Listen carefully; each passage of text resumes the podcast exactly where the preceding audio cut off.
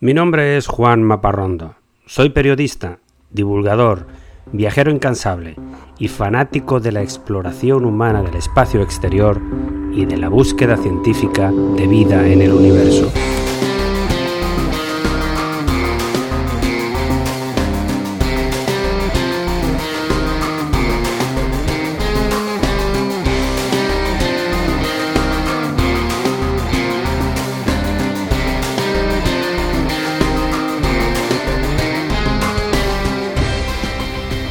Este es mi podcast de divulgación sobre temas espaciales, sobre astronomía, constelaciones, robots viajeros, planetas y galaxias, asteroides, historias de astronautas, vida extraterrestre y todo tipo de gente loca por las estrellas.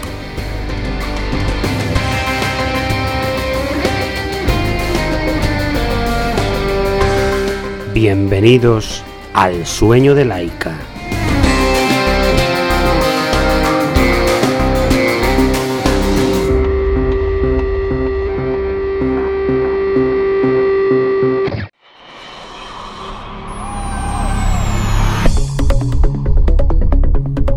Me gusta empezar cada episodio con algo divertido, con una anécdota. Y hoy quiero hablarte de algunas obscenidades de la Guerra Fría. En plena competencia ideológica entre los Estados Unidos y la Unión Soviética hace 60 años, uno de los frentes de batalla era el espionaje entre unos y otros. Los norteamericanos habían logrado enormes avances en el desarrollo de aviones a reacción que volaban a una enorme altura y que no podían ser detectados por los radares soviéticos, que todavía eran muy rudimentarios. Eran los famosos aviones U-2, inmensos aparatos de color negro para un solo pasajero con enormes alas de 31 metros cada una que llevaban sofisticados instrumentos de fotografía a bordo. El primer vuelo experimental se realizó en 1955, precisamente en el Área 51 del desierto de Nevada, y desde entonces se fueron perfeccionando hasta que comenzaron a realizar peligrosas misiones sobrevolando la Rusia comunista. El objetivo de los militares americanos eran las instalaciones soviéticas escondidas en ciertos lugares del grandísimo territorio ruso, donde se trabajaba con misiles capaces de transportar armas nucleares. En estos centros ultrasecretos trabajaban cientos de científicos aislados del resto del mundo en zonas inhóspitas cubiertas de nieve durante la mitad del año y con mucho tiempo libre. Por eso, cuando comenzaron a circular rumores de que un avión espía sobrevolaba a gran altura tomando fotos de sus instalaciones, los rusos escribieron en la nieve con sus botas muchas palabras obscenas de gran tamaño en inglés. Me imagino la sorpresa de los militares americanos cuando revelaron esas fotografías donde podían leerse claramente sucios mensajes dedicados a sus veneradas madres.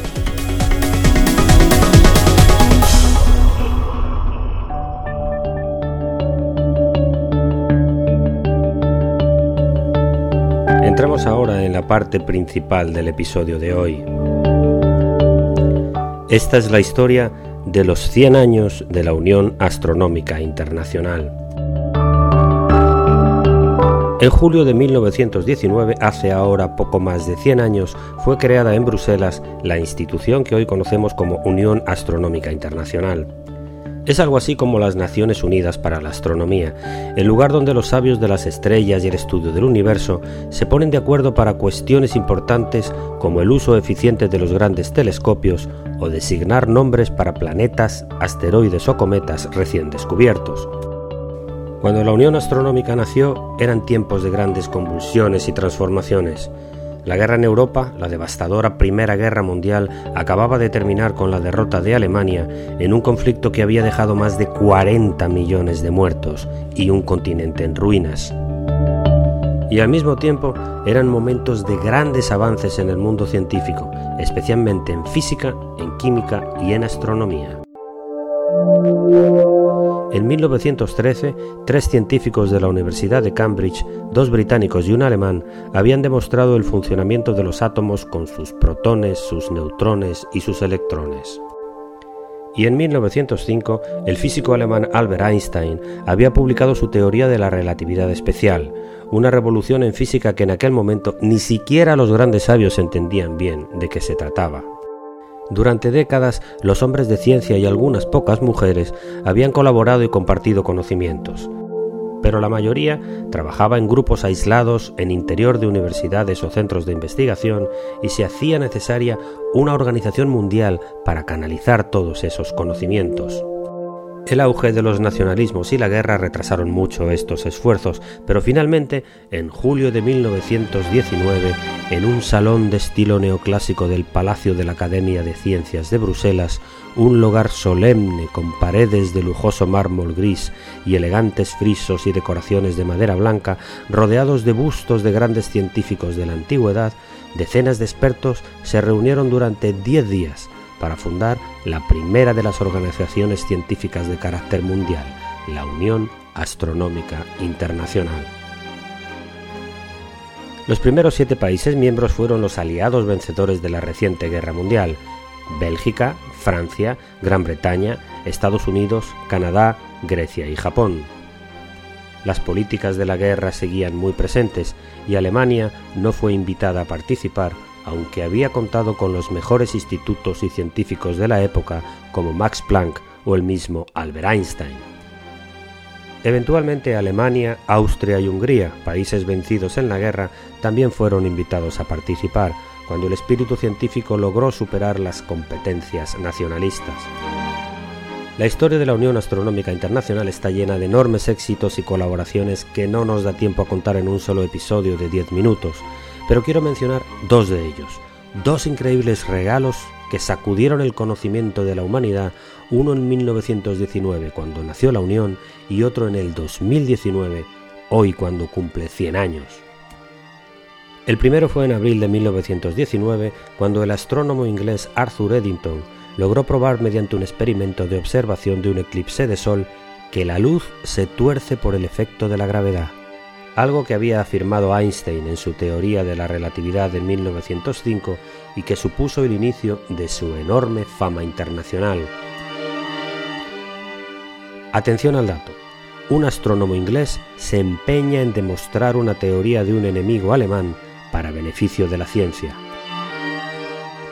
Este es el espíritu fundamental de la Unión Astronómica Internacional, la colaboración y el trabajo conjunto sin importar nacionalidades ni ideologías.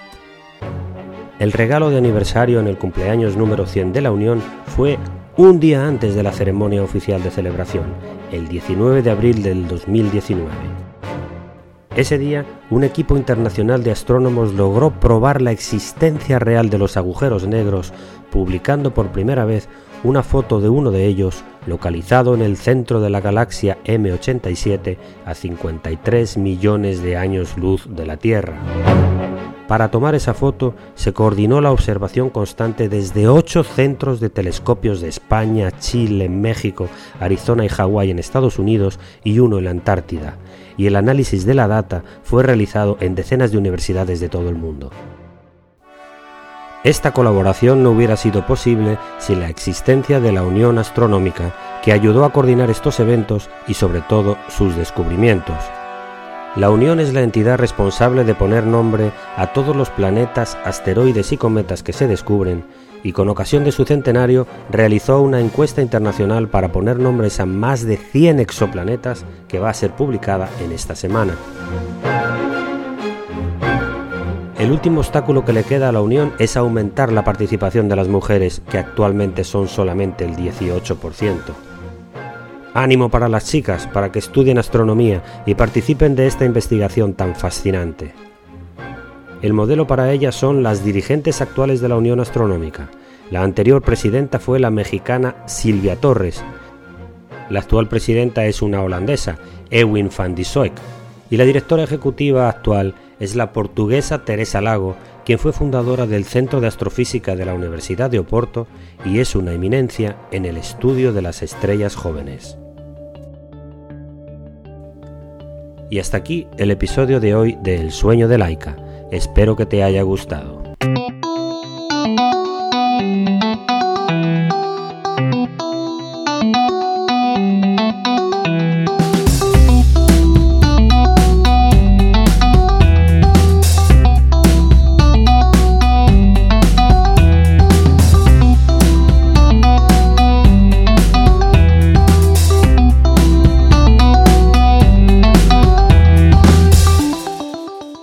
Todos los contenidos de este podcast son materiales originales de producción propia y están protegidos por leyes de copyright. Todas las músicas y sintonías se reproducen con derechos comprados a sus autores o son de reproducción libre.